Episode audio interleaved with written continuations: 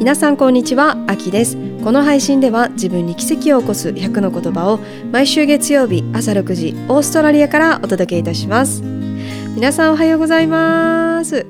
いかがお過ごしですか？今ねオーストラリアちょうど雨が降り出してすごいいい音が聞こえます。外から聞こえるかな？ちょっとこうパラパラとした雨なので聞こえるかどうかですがなんかオーストラリアでやっぱりこう雨が降るとすごく嬉しい気持ちになります。あ自然が喜んでるなって思います。自然が近いとそう思いますねやっぱり。大阪の時はもう雨が降るとわーって思ってたんですけどね。コンクリートだったからそうすごく濡れるしって思ってたんですけど植物が多いとなんか植物が潤ってる気持ちになって私まで嬉しくなります。ということで、えー、前回聞いてくださった方ご存知だと思いますが、えー、出版から1週間が経ちました。あの前回ですね、えー、Amazon の方でよかったらあの口コミを書いていただけたら嬉しいとあのこのエピソードの中でお話しさせていただいてレビューをね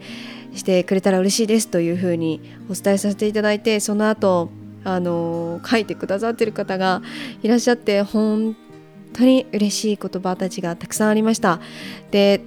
で私ももちろん嬉しいですしこの本をね買おうかな買わないとこうかなって思ってる方えこの本ってごめんなさいこれ初めて聞いた方わからないですよね、えー、私の書籍「チェンジあなたが幸せになるための50のメッセージ」という本を12月15日に販売開始いたしました。そして、えー、この本が Amazon の3部門でランキング1位になりました。ありがとうございます。そして、えー、それでね前回あのよかったらあのレビューを書いていただけると嬉しいですっていうふうにお話しさせていただいてそこで、えー、書いてくださってる方のを読ませていただきました。でね私もねもちろん嬉しいんだけどこれを買おうかなどうしようかなって悩んでらっしゃる方のなんかこう背中を押してくれるような言葉がすごく並べられてあってプレゼントしたいですっていうコメントだったりレビューだったりとか読んでいくうちにどんどん行動したいっていう気持ちになってきましたっていう言葉があったりだとか本当に今なんかこう一歩踏み出したいけどうんってこうもじもじしてしちゃうような方の背中を押してくれるような言葉を皆さんがこう与えてくださっててすごいそれを見てああまさに私が求めてたことだなと思いました。この本を手に取ってくださってそこで終わるのではなくてさらに循環が始まればすごい嬉しいなと思ってたのでまさにまさに私が望んでたことです。ありがとうございます。書いてくださった方たちとても感謝します。そしてそしてですねえーインスタグラムの方でなんですけど、えー、クリスマスイブの前金曜日23日に、えー、家族で、えー、私の今お腹にいる赤ちゃんのジェンダーを発表しました。公開しました、えー、ジェンダージェンダーレビューのパーティーがパーティーって言ってもねそんなに大きなパーティーじゃないんですけど、えー、あってそれで、えー、しました。でそして私のベイビーちゃんお腹のベイビーちゃんの性別ここでも発表しようと思います。赤ちゃんの性別は女の子です。イエーイ。パチパチパチ。パチパチが最近多い、え、エピソードになっておりますね。お祝い事が多いですね。嬉しい。女の子でした。嬉しい、まあ、どっちでも嬉しいんだけどね。男の子でも男の女の子でも 男の子でも男の子でも男の子でも女の子でもどっちでも本当に幸せ本当に嬉しい。そんな気持ちであの発表させてもらったのですがきっと、えー、お母さんもお父さんも兄弟もいとこたちもみんなどっちだってね嬉しいんですけど性別を知れるのってまたまたこうなんかこう特別な気持ちで嬉しい感じになりますよね。不思議あれって。でねあの私ちょっとね聞いてください。あのね私昔あるえー、霊能者さんっていうのかな。霊能者じゃないか。なななえっ、とえーえー、っと何て言ったらいいんだ？あの守護霊とか過去生とかが見れる方のところに行ったことがあってで3年前ぐらいに初めて行ったんですね。でそこでねあのえーと、そこは一元さん入れなくてで紹介じゃないと入れないんですね。でそれで偶然友達が紹介してくれたんです。でもその時私特に悩みがなかったから悩みないな別にと思いながらでも、えー、まあ、その時話をねこうせっかく紹介してもらったからじゃあ行っとこうと思って行ったんですで私そこで守護霊さんとか見られるって知らなかったから初めて行ってなんか普通の占いみたいな感じだと思ってたんですよでで話を進めていくと過去性を言われたんですね私のまず。で過去性はみたいな感じでいろいろ言われてで過去性ってもう皆さんご存知だと思うんですけど一つじゃないですよね私たちで輪廻転生を何度も繰り返しながら今のこの今世があってなので過去性っていうのはいろんなことを繰り返して、えー、亡くなってはまた生まれて生まれ変わって亡くなってはまた生まれ変わってっていうのを繰り返してるんですね。ででその中で一番今のこの私の人生に影響を与えている過去世の人物っていうのをこう教えてくれたりする方がいるんですね。ででそこで、えー、そこから1年に1回その方にお会いしに行ってたんです。日本に滞在してる間は行ってたんですね。で私今年何月だったかな？今年のえー、5月6月ぐらいかな？にそうそう6月だ。わ私の誕生日が過ぎた後。5月の誕生日過ぎた後だったので6月に行ったんです。で行ったのね。でその時も悩みっていうのはいつもね悩みっていう悩みはそこまでないんだけどあのこう守護霊さんを見てもらったりとかあの何かなその時に見えるものをこう私に伝えてくださいっていう感じでこうお伝えさせてもらったりとか、えー、他何かな？なんかこういろいろ本当にいろんな何でも何でも聞いて大丈夫なんですね。でそれで、えっと、その方にその女性にねあの女性なんですけど見てくれる方は。でそれでこう例えば何か私が質問するとするじゃないですか。何でも聞いていいから質問するとするじゃないですか。でもねこれがね面白いのがねえっ、とその女性が、えー、私の守護霊さんを通して言葉を下ろしてくれるんだけどでも、えー、その守護霊さんが答えてくれない時もあるんですよ。で首を振るんですってそういう時は。首を振って今答えれないというふうに言われるので今これは今これは答えれないっていうふうにちゃんと言ってくれるんですねその方が。で逆にうわそれ聞きたくなかったみたいな感じのことは言われるんですよ。こともちゃんとこうズバッと言われてあの結構ねしっかりめにあの言われるところがあるんですね。で場所があるんです。であちなみにこの、えっと、場所とこの紹介はこのポッドキャスト聞いたんですけど場所とか教えてくださいっていうご連絡はぜひともお控えくださいませ。もうそうなったらすごいたくさんの方から連絡が来ちゃいそうなのでちょっとねあの私からはあの紹介はしません絶対に必要な人って絶対につながるので絶対に行くようになっているのであの予約が必ず取れるようになっているので必要な人はね必要な人は必ずご縁でつながるので私に「えそれどこですか?」とかあの「紹介してください」っていうメッセージはどうかお控えくださいませ。でねでそれでその守護霊さんの声を通してこう伝えてくれるんだけど私が6月に行った時にね行った時にあのその方曰く、えー、女性だったら出産する年齢と重なるところにこう光が見えるんですって。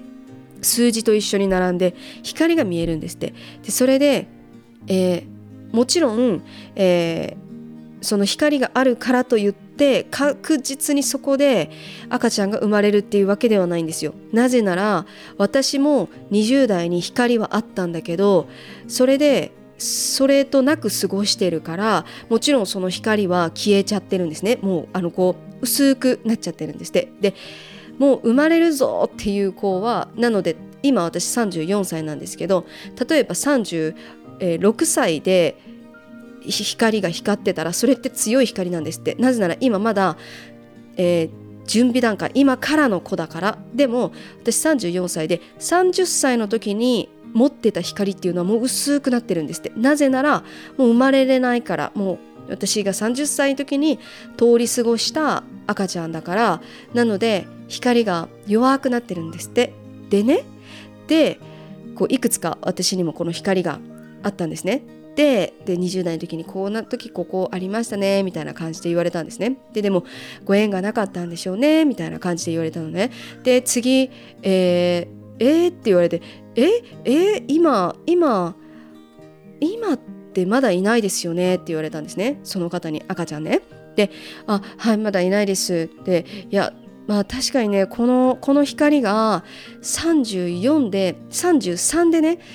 33ですっごい光ってたんだって。だけど今すごく薄くなっててで34になったじゃないですか。私その5月で34歳を迎えてで6月に行ってるので。でこれが32歳の時に来て33でめっちゃ子供の光が光ってますってなったらもしかしたらすごいねこうタイミングバチンって合わせて私も子作り頑張ってたかもしれないけどそんなこと知らないから 知らないから平然と過ごして気づいたら34歳。で私34歳で合ってます？合ってますよね。確か合ってると思う。で ででねその34歳でもう光がこう薄くなってるからその方曰くその方はねあのもうほんと素直だからあの素直だからというか守護守護霊さんがこうこう伝えてるのもそうだしその方のこの経験とかもあるのかあのこの光だとちょっと弱いかもしれないですって言われたんですよ。ででこの子が本当に生まれたくて頑張ったら生まれてくるけどこの子どうかなみたいなででもその後にね何歳と何歳であるからそこでもう一回この子が来るかもしれないですねみたいな感じで言われたんですよ。ででそして、えー、ここで生まれ例えばこの子が生まれたとしたらこの子はすごい頑張ってね絶対生まれたいからと思って来たとしたら、えー、この子は、えー、本当は男の子なんですって。男の子なんだけどなので、えっと、前世は男の子。今持ってる魂は男の子。でも今世生まれたらね今世今世生まれる時は女の子ですごく生まれたがってるからこの子が生まれたとして女の子だったら、えー、その子の望みが叶った。でもその性別さえも自分で決めれないんですって生まれる前に。私この女の子で生まれます。男の子で生まれますって自分で決めれないんだって。いろんな自分自身のカルマだったり何かこの課題っていうこの、えー、生きる生きていく中での人生の課題を、えー、クリアしたらしてたら男の子から女の子になってちゃんと今世生まれてくるけどまだ男の子としての課題がある場合は許されないんだって女の子になるっていうことは。なので男の子でもう一回生まれてくるんだけどだから女の子で生まれてきたらこの子はあの本当に男の子としての課題は終えてでそして自分の本当に生きたい女の子で生まれてきますよって言ってくれたのね。でそれが6月でもでもその方曰く光がすごく薄いからどうかなって言われたの。で私その鑑定って言ったらいいのかな？鑑定が終わってあそうなんだみたいななんかこうそっかそっかそのその赤ちゃんはもしかしたら今のタイミングじゃなくてまたその後のね後にタイミングがまた光があったんだけどその時なのかな？なんて思ってたんです。でもねそこから、えー、それが6月に行ったでしょ？7月8月に私妊娠が分かったんですよ。でね私ねこれねどうしたと思います？どうしたと思います？えどうしたと思いますって？あのねちょっと赤ちゃん難しいかもしれないですって言われたのねこのね6月で。これみんなこんな経験あるんじゃないかなと思うんですけど例えば占いでこう言われましたとか友達にこう言われましたとか何か強烈なメッセージって自分におまじないをかけちゃうんですよ。暗示をかけちゃうんですよ。例えばお医者さんだったりとかそのすごくこの、えー、責任のある言葉を持つ方たちって言ったらいいのかな。そのお医者さんだったらお医者さんですごく専門的な責任を持ってる方たじゃない方たちじゃないですか。でお医者さんにねちょっと子供できづらいかもしれないですねって言われたらそうなんだって思いません自分ってできづらいんだってででそしてその毎年通ってる鑑定してもらう方のところに行ってでそれで守護霊さんからこういう風に流れててでこうこうこうなってますって言われてであの実はそのその過去にも何度か何度もこう足を運ばせてもらってるのでもうドンピシャドンピシャなことを何度も何度も言われるんですね。でそんなことが続いてたらちょっとこの赤ちゃんは厳しいかもしれないですねって言われたらそんなおまじないのような言葉がかかってしまうこと多くないですか？で私もねその帰り道思ったんですよ。ああそうできないんだなって今年とかこういうこのこのここ数年じゃないんだなって思っちゃったの。でもねその瞬間にね思い出したの。マインドセットできるんだっていうことを。マインドセットできるじゃん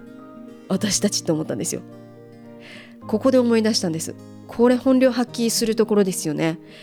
うわーって思って感情的にそっかそっか子供できないよねとか病院の先生に何かそういうこと言われたりとか友達に大大切な友達に言われたりとかしたらこうこうすごく心に響くじゃないですか。でもでも忘れないでほしいのが自分の人生って自分で作ってるって何度も何度もこの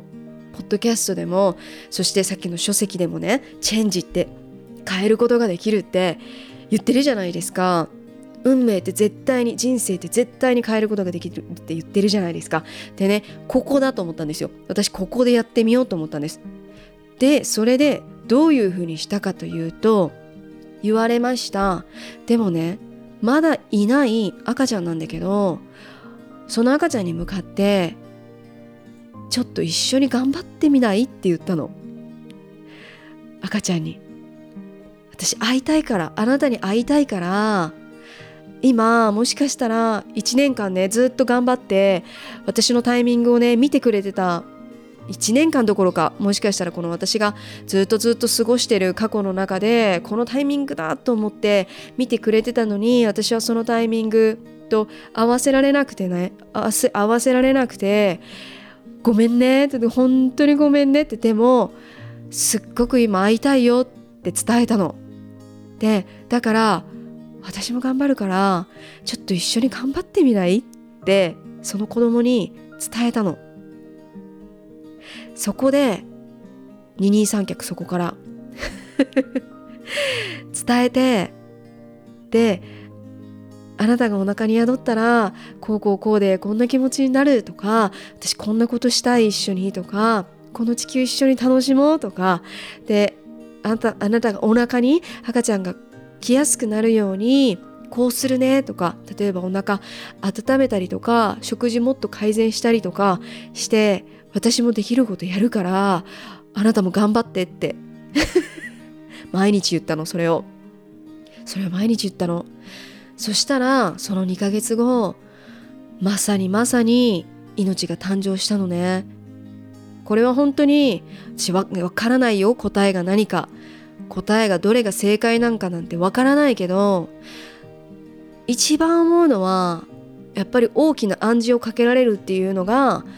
あの私たち人間の中でねこの思考っていうものがすごく大きな感情に影響を与えてるからだからまずはそこは自分でこのブロック解除ができるからそマインドセットねいわゆるねそのマインドセットをすることがまず一番最初だなと思ったんですよ。であのその占いだったり何かなあと、えー何いろんなそういうのあるじゃないですか。でこういうのってポジティブな部分を自分に持っていける人ってすっごくいいと思うんですよ。でもネガティブな部分が1でもあったら1でもあるとするじゃないですか。でもネガティブになりやすい人ってたった1言われただけなのにそれがもう簡単に10にも100にもなっちゃうんですね。だからネガティブに簡単になっちゃう人は私はその何かえー、占いであったりそういったものは あまりしない方がいいんじゃないかなって思うけどでもそこをマインドセットして自分自身の運命って変えることができるんだって思ったら本当に変えることできるんですよ。でねあのね私ねその方にね聞いたのその鑑定する方にこれって私の人生ってこういう風に全部書いてくださってるじゃないですか。って言って例えば私が30歳の時に言ったら30から4040から50とか本当にねこの先のことをバーッとね書いてくれるのね。って言ってくれるのこの数字と合わせて。でねこれって本当に何にも私がしなくてもこうなるんですかって聞いたんですよ。で本当にこの人生が私の人生なんですかって聞いたんですよ。こんなお客さん嫌ですよね。でも本気で生きてるから私の人生。だから聞いたの。そしたらねこれはあなた次第で変わりますよって簡単に言ったのね。だから何が言いたいかってその人が今この瞬間見える私の人生でしかないのね。だから今あなた今聞いてくださってる方たちがあなたが考えてるこの瞬間の人生と明日あなたが作る運命って違うものにできることができるんです。違うものにすることができるんです。わかりますかね？これね。わかりますよね？この宿命っていうものあるじゃないですか。人生という宿命、えー、何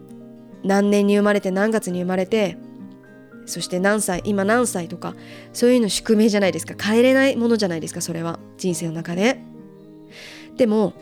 運命っていうものを変えれますよね。で運命を変えると自分自身の人生が変わっていくんですよね。あの生年月日が変わるとかそういう意味じゃないですよ。そういう意味ではなくて自分自身の運命が変わっていくっていうのはこれは勝手に私が言ってることではなく本当にその専門的な本当にその方はねあのえーえー、ダメなものももちろん全部見えるんですね。で見える見えるんだけどその見える方ででこう素直に全部言ってくれるんだけどそれでさえも自分の運命っていうのは自分次第で変えることができますって本当にそのまま言ってくれたことが私は本当に腑に落ちたんですよ。やっぱそうだよねってそれをこうプロフェッショナルとしてお仕事されてる方であってもやっぱそうだよねって何回言うんだよって感じですけど本当に思ったんですよ。だから今ね今いろんなこういろんな人生をねこの聞いてくださってる方たちそれぞれ皆さん違う人生生きてるじゃないですか。全く同じ人生を生きてる人なんてこの世界にどこにもいないと思うんですよ。でねその中ではもしかしたら体のこととか心のこととかさっき言ったように赤ちゃんがこうこうはできないかなっていうふうに言われたことのある人とかって大きな暗示がかかってるっていうのをまずは忘れないでほしいんですよ。でそこに気づかなければ改善ができないからここで大きなおまじないがかかっちゃってるっていうことが。で実際にこれあのえー、めちゃめちゃ健康だった人が、えー、インドのすっごく有名な占い師さんとお会いする機会があってその人にまさかのまさかの嫁を言われちゃったんですよ。あなたいついつに亡くなりますよって言われたの。それまあキンキンではないけどね。いついつに亡くなりますよって言われたのね。でねめちゃめちゃ元気な人が半年1年で亡くなるって言われたら信じない方が私はね多いんじゃないかなって思ったの。そんなわけないわって